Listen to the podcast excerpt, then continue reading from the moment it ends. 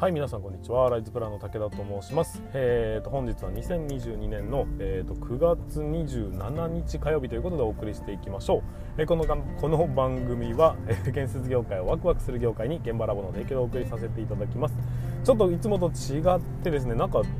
あのピンマイクどっか行っちゃったんだよな。ということで、えーと、通常 iPhone 純正品のイヤホンを使ってますんでなんかたまにカシャカシャ聞こえるかもしれませんが、え、ご容赦いただきたいというふうに思っております。えーと、昨日ですね、えー、の放送はゲストをお呼びしてということで初めての試みでやらせていただいたんですがその反響どんな感じかなと思ってたらたまたまですね昨日の夜は、えー、月曜の夜は武田のライブということで YouTube ライブを配信させていただいたんですよ。でその時に、あの新鮮で良かったですみたいな話のリアクションが、ね、直接聞けたので、まあ、非常に良かったなというふうに思っておりますがあれは定期的にね、えー、進めていきたいなというふうに思ったりしておりますので今後もね楽しみにしていただければなというふうに思います。はい、えーと、今現在9月末なんですけども、えーと、もう間もなく10月 ,10 月に入ってきて残り3ヶ月となってきましたね今年2022年は。で22年が終わると23になるわけですが24年の4月から、えー、建設業界は残業規制ということで、えー、明確にえー、線引きをなされることになっていきます。それに向けて残り1回1年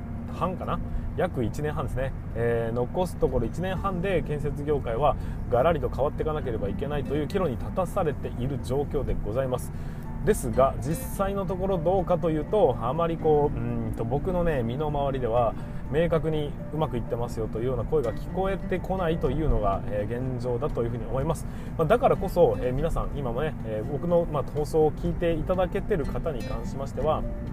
今がまさにチャンスと、えー、周りがまだ成功してない時に少しでも成果が出たのであればどんどんどんどんねメディアの方に露出していただいて、えー、周りをこう持ち盛り上げるためにもそうですし自己 PR、えーと、自社 PR みたいなね、えー、ところができるような状況を今のうちからガンガンね出していくのが一番良いのではないかなというふうに思っております、えー、可能な限り僕の方でもねサポートさせていただいておりますし例えば、えーと、新規入場者教育ビデオを作ってますだとか現場専用のホームページ作りましょうだとかあとはまあうんと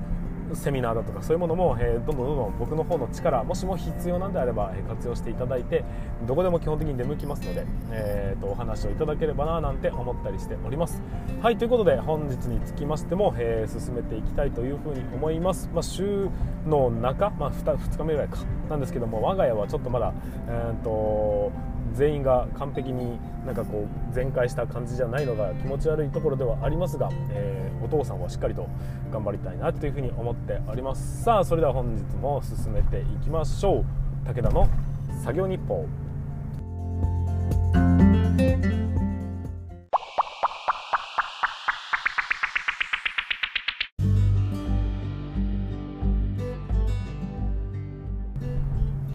はい改めまして皆さんこんにちは。ライズプランの武田と申します、えー、建設業を持ち上げて楽しい仕事にするために YouTube チャンネル建設業を持ち上げる TV を運営したり現場ラボというサイトでは、えー、若手の育成、えーと、働き方改革のサポートをしたりしております、え、この番組では建設業界のさまざまな話題や部下育成の話働き方改革の取り組み仕事力を上げる考え方などなど、えーと、車で運転する空き時間を使ってお送りさせていただきたいといただいております。なので多少の雑音につきましてはご容赦いただきたいと思いますに加えてえ今回はちょっとねピンマイクじゃないのでたまにカシャカシャカシャカシャ音が聞こえるかもしれませんが、えー、ご容赦いただきたいなというふうに思っております、えー、おかげさまで今現在ですねこの放送うんと音声配信につきましては5000回の視聴を突破しましてうんと順調に右肩上がりの、まあ、じわじわじわじわと,、えー、と聞いてくれる人が増えてきているというような印象でございます、えー、皆さんねいつも聞いていただきまして本当にありがとうございます、まあ、これからもいろんな配信をしていきたいというふうに思いますのでもしもうんと何かこんな話してほしいんだよねとかここの意見聞かせてくれませんかとかっていうねあとお悩み相談とかねそういうものがあるんであれば、えー、ぜひ、えー、Twitter の方の DM から送っていただくかもしくは、えー、僕のこの概要欄のところにうちのアドレスが書いてありますんでそちらの方からお問い合わせいただければというふうに思っております。はいということで、本日も本題に進めていきましょう。今日の本題は何かと言いますと、え、会社の働き方改革の順番手順についてお話をさせていただきたいなというふに思います。まだ着手できていないという人どういうプロセスをたどって最終的に、え導入をして成功するところまで行くのかこの一連のプロセスについて、えーとまあ、黄金ルートみたいなものが僕の中ではありますのでその辺のお話をさせていただければなというふうに思っております、えーと、一つお知らせになりますが、えその中僕は、えーと建設 DX うんと11の実例ということで、え、電子書籍を先日出版させていただきました。で、え、その出版させていただいたものも、うんと、Amazon のね Kindle で電子書籍なので、え、ちょっと買いづらい部分はありますが、えアプリからではなくてウェブ版の方から入っていただいて購入いただくと、え Kindle 書籍として、まあ、スマホで見ることができるようになりますのでそちらの方のご購入をぜひしていただきたいなというふうに思うんですが、えー、サイトの現場ラボというサイトの方ではと働き方改革絡みのブログの一番下の方にですね、えリンクが貼ってありましてそこから、とお問い合わせをいただければ基本的には無料で PDF, や PDF 版がダウンロードできると。いうような形にもなっておりますので、まあ、若干ね、えー、と販売しているものとは少し、えー、組み変わっているような部分もありますが、えー、そちらの方ぜひ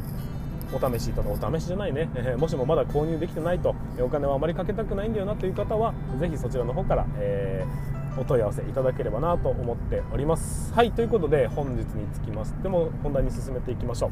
えーと働き方改革を進めなければいけない。業務効率化に取り掛からなければいけないといった時に、まあ、僕はね以前からいろんな放送でも本当のだった配信でもえお話しさせていただいてるんですがまず何か導入しようみたいな。iPad とりあえず配ろうとかね、えそういうような取り組みをしても、えー、と大きな成果は基本的に得られませんし、えー、導入して頑張った結果それ無意味ですっていうことにもなりかねないっていうことを僕はまあずっと言い続けているわけですよ。なので働き方改革を会社でねしっかりと取り組んでいきたいというのであればそこから始めちゃダメだよ。ちゃんと順番がプロセスがね大事なものがありますんでそこの話は何度も何度もさせていただいてるんですが今回は改めまして、えーと、ゴールするまでの道筋についてね今回お話をさせていただきたいと思いますので是非最後までお付き合いいただければと思います。えー、とまず働き方改革の順番として、まあ、やっちゃいけないことだとかは以前にお話しさせていただきましたし、えー、まあ、うん、集大成的なポジションになるかもしれませんがまずデジタルを導入しようとか何かツール良さそうなツールがあるんでそこから着手しようとか着手しようとかそういうふうにやってしまうと絶対にうまくいかないという理由があるんです。それはなぜかというともうすでに業務がパンパンだからなんですよ。あの新しいシステムを導入するとか新しいツールを手に入れるって話になるともうもしかしたらね最終的には楽になる施策だったとしても導入をすると決めた時点で何か新しいことを学ばなければいけないとか、えー、覚えなければいけないことってできるじゃないですか。でもよく考えてもうすでにパンパンな状態でいくら今後軽くなるようなものがあったとしてももうお腹いっぱいなわけですからそこにさらに新たなものを導入したところでそれは受け付けられないんです。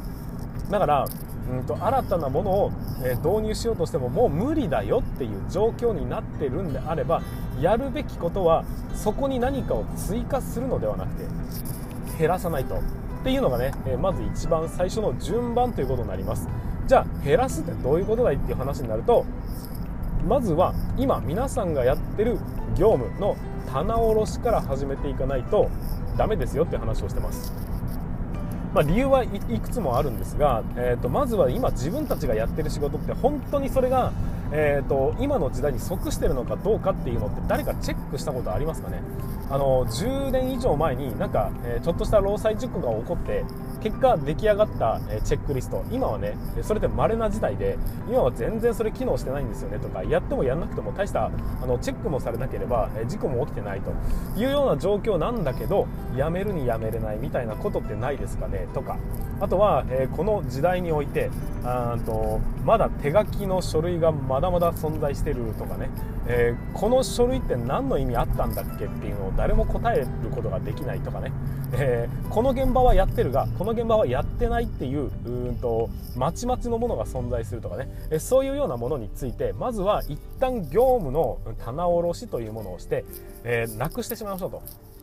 減らすところから始めなければいけないというのが鉄則ですのでまずは、えー、無駄なこと今までやってやらなくてもうまく回ってた部分についてはもうやらないというふうに決めてしまうっていうところが一番最初。でやらなきゃダメなんだけどうんとなんうできていないことはこの段階で持ち出すのではなく今までやらなくても実際機能してたじゃんっていうところなんであればえーと、そこはきっちりと線引きをしてここまでの規模の現場ならいらないとかね。ここのまでの規模はやろうとかね。そういうように明確なルールを作ることによってやるやらないっていうのを明示しましょうというところから始めてください。もしも、えー、とこれをねやらずに何か新しいツールを導入したとするじゃないですか。で何か導入してあこれ新しくなったよねって一生懸命一生懸命ね何か改革をして減った。ですと10の仕事が5に減ったぜラッキーってなったとしてもよく考えてそれそもそもいらなくねっていう仕事だった場合一生懸命改革をしてきたのって何だったんだってことになるじゃないですか。だからまず今今ある仕事の中で無意味なルールだとかそういうものに関してはどんどんと撤廃したりあとはね、えーと、無駄な会議とかをどんどん減らしたりっていうところで皆さんの業務を軽減していくことが一番最初っていうことになっていきます。だから棚卸しをするのが第一。そして次に減らすということが第2ということになっていきます。そして第3にやるべきことっていうのは何かというと、まあ、業務減らしましたよね、え、で、えーと、なんとなくこうみんなが少しちょっと楽になったような気がするっていう風になったあたりでやり始めたくなるのが何かを導入するってことなんです。でも待ってくれ。ちょっと早い。そこで導入をしたとしても多分ね、えーと、絵空ごと上層部だけがやらなきゃっていう風に先走って起こった出来事っていうことになりかねないです。いわゆる誰もついてこないってやつです。当然ね、えー、美味しいところだけはいただきます。減らすところはありがとうございますとは言いますがじゃあこういうのやろうぜって言ったとしてもいや俺はまあ今のままでもいいかなみたいなそういうことになってしまうんです。だから、えー、何かその後にねすぐ導入したくなる気持ちはちょっとぐっとこらえていただいて順番として次にやるべきは何かというと巻き込むっていうことです。えー、社員を巻き込んで、ね、まずはこのぐらい減ったでしょと。で今後もどんどんどんどん減らしていこうとしてるんだと。いうところでちゃんと皆さんに、えー、どういう意味があってやるものなのかそして、えー、今後どうなっていくのかどうなっていきたいのか。その辺のビジョンをまだしっかりと共有した上で社員を巻き込むということです。社員の頭をしっかりと使っていきましょうっていうところで、えまあ、僕がねいくつか出してる、うん、と施策としては、うんと社員からねアイデアを募集してそのアイデアを買い取って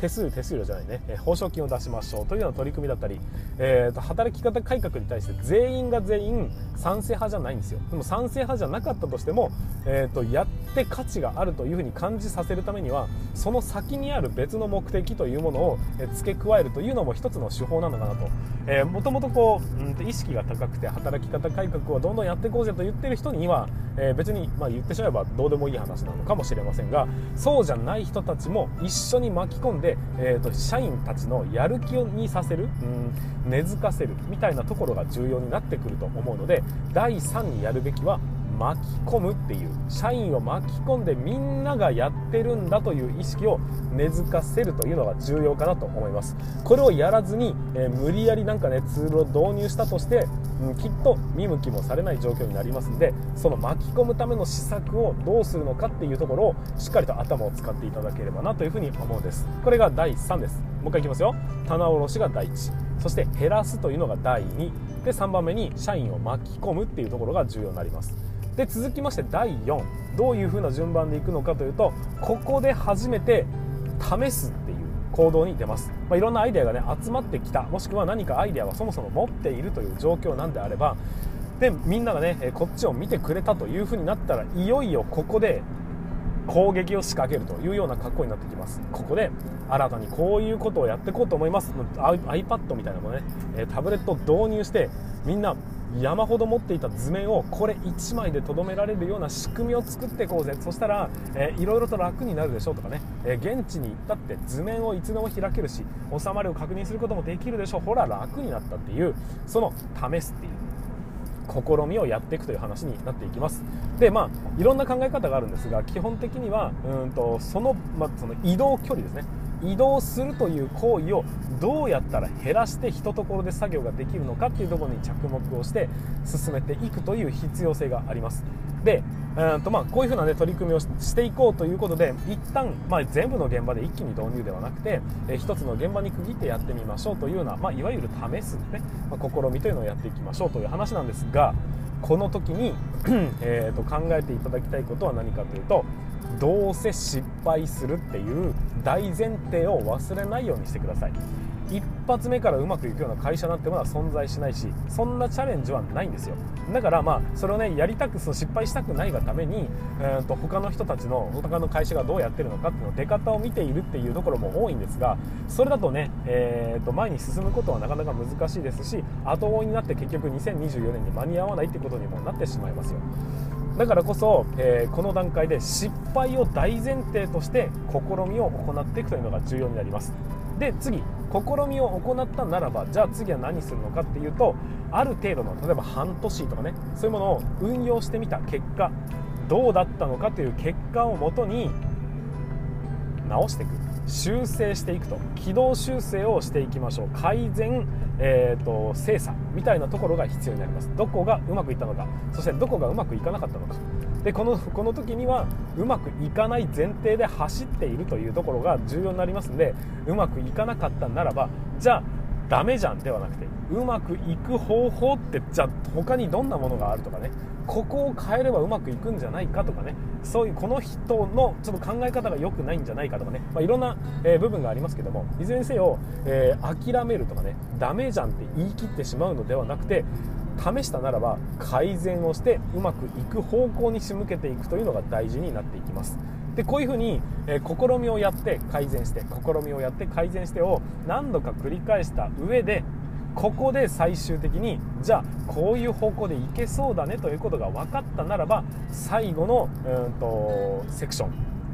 導入をするってことです。もう全現場一律このルールでこういうふうにやっていきましょうというふうにみんなに広めていくということが重要になっていくって話になるんですよ。だから、えーと、いきなり導入で、え、進めていく会社が圧倒的に多いんですがそれって一番最後です。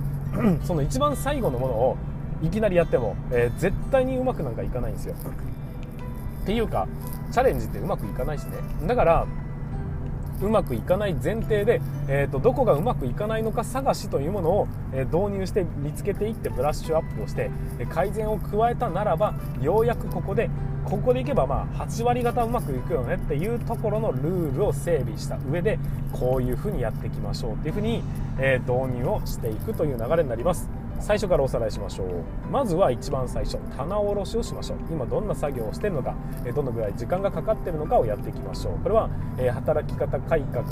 の初めの一手という本でしっかりと僕は書かせていただいております。で続きまして終わったならば減らすっていうことで無意味なものは減らしていきましょう。これも11の施策じゃないですね、えー、初めの一手という本で書いてあります。で続きまして巻き込んでいく。これに関しては社員を巻き込むことになるので YouTube だとかでガンガン発信させていただいててますで次試みを行って改善を行っていくっていうところの、まあ、施策だとかに関しては、え11の実例建設 DX11 の実例の本にしっかりと書かせていただいておりますしでそれは全部、うんと、ある程度ね洗い出して改善点も見つけたならばここでようやく導入にこぎつけるというのが基本的な黄金ルートになっていきます。えーとまあね、いろいろ長く長々と喋らせていただきましたが、えー、僕が言いたいことはたった一つです。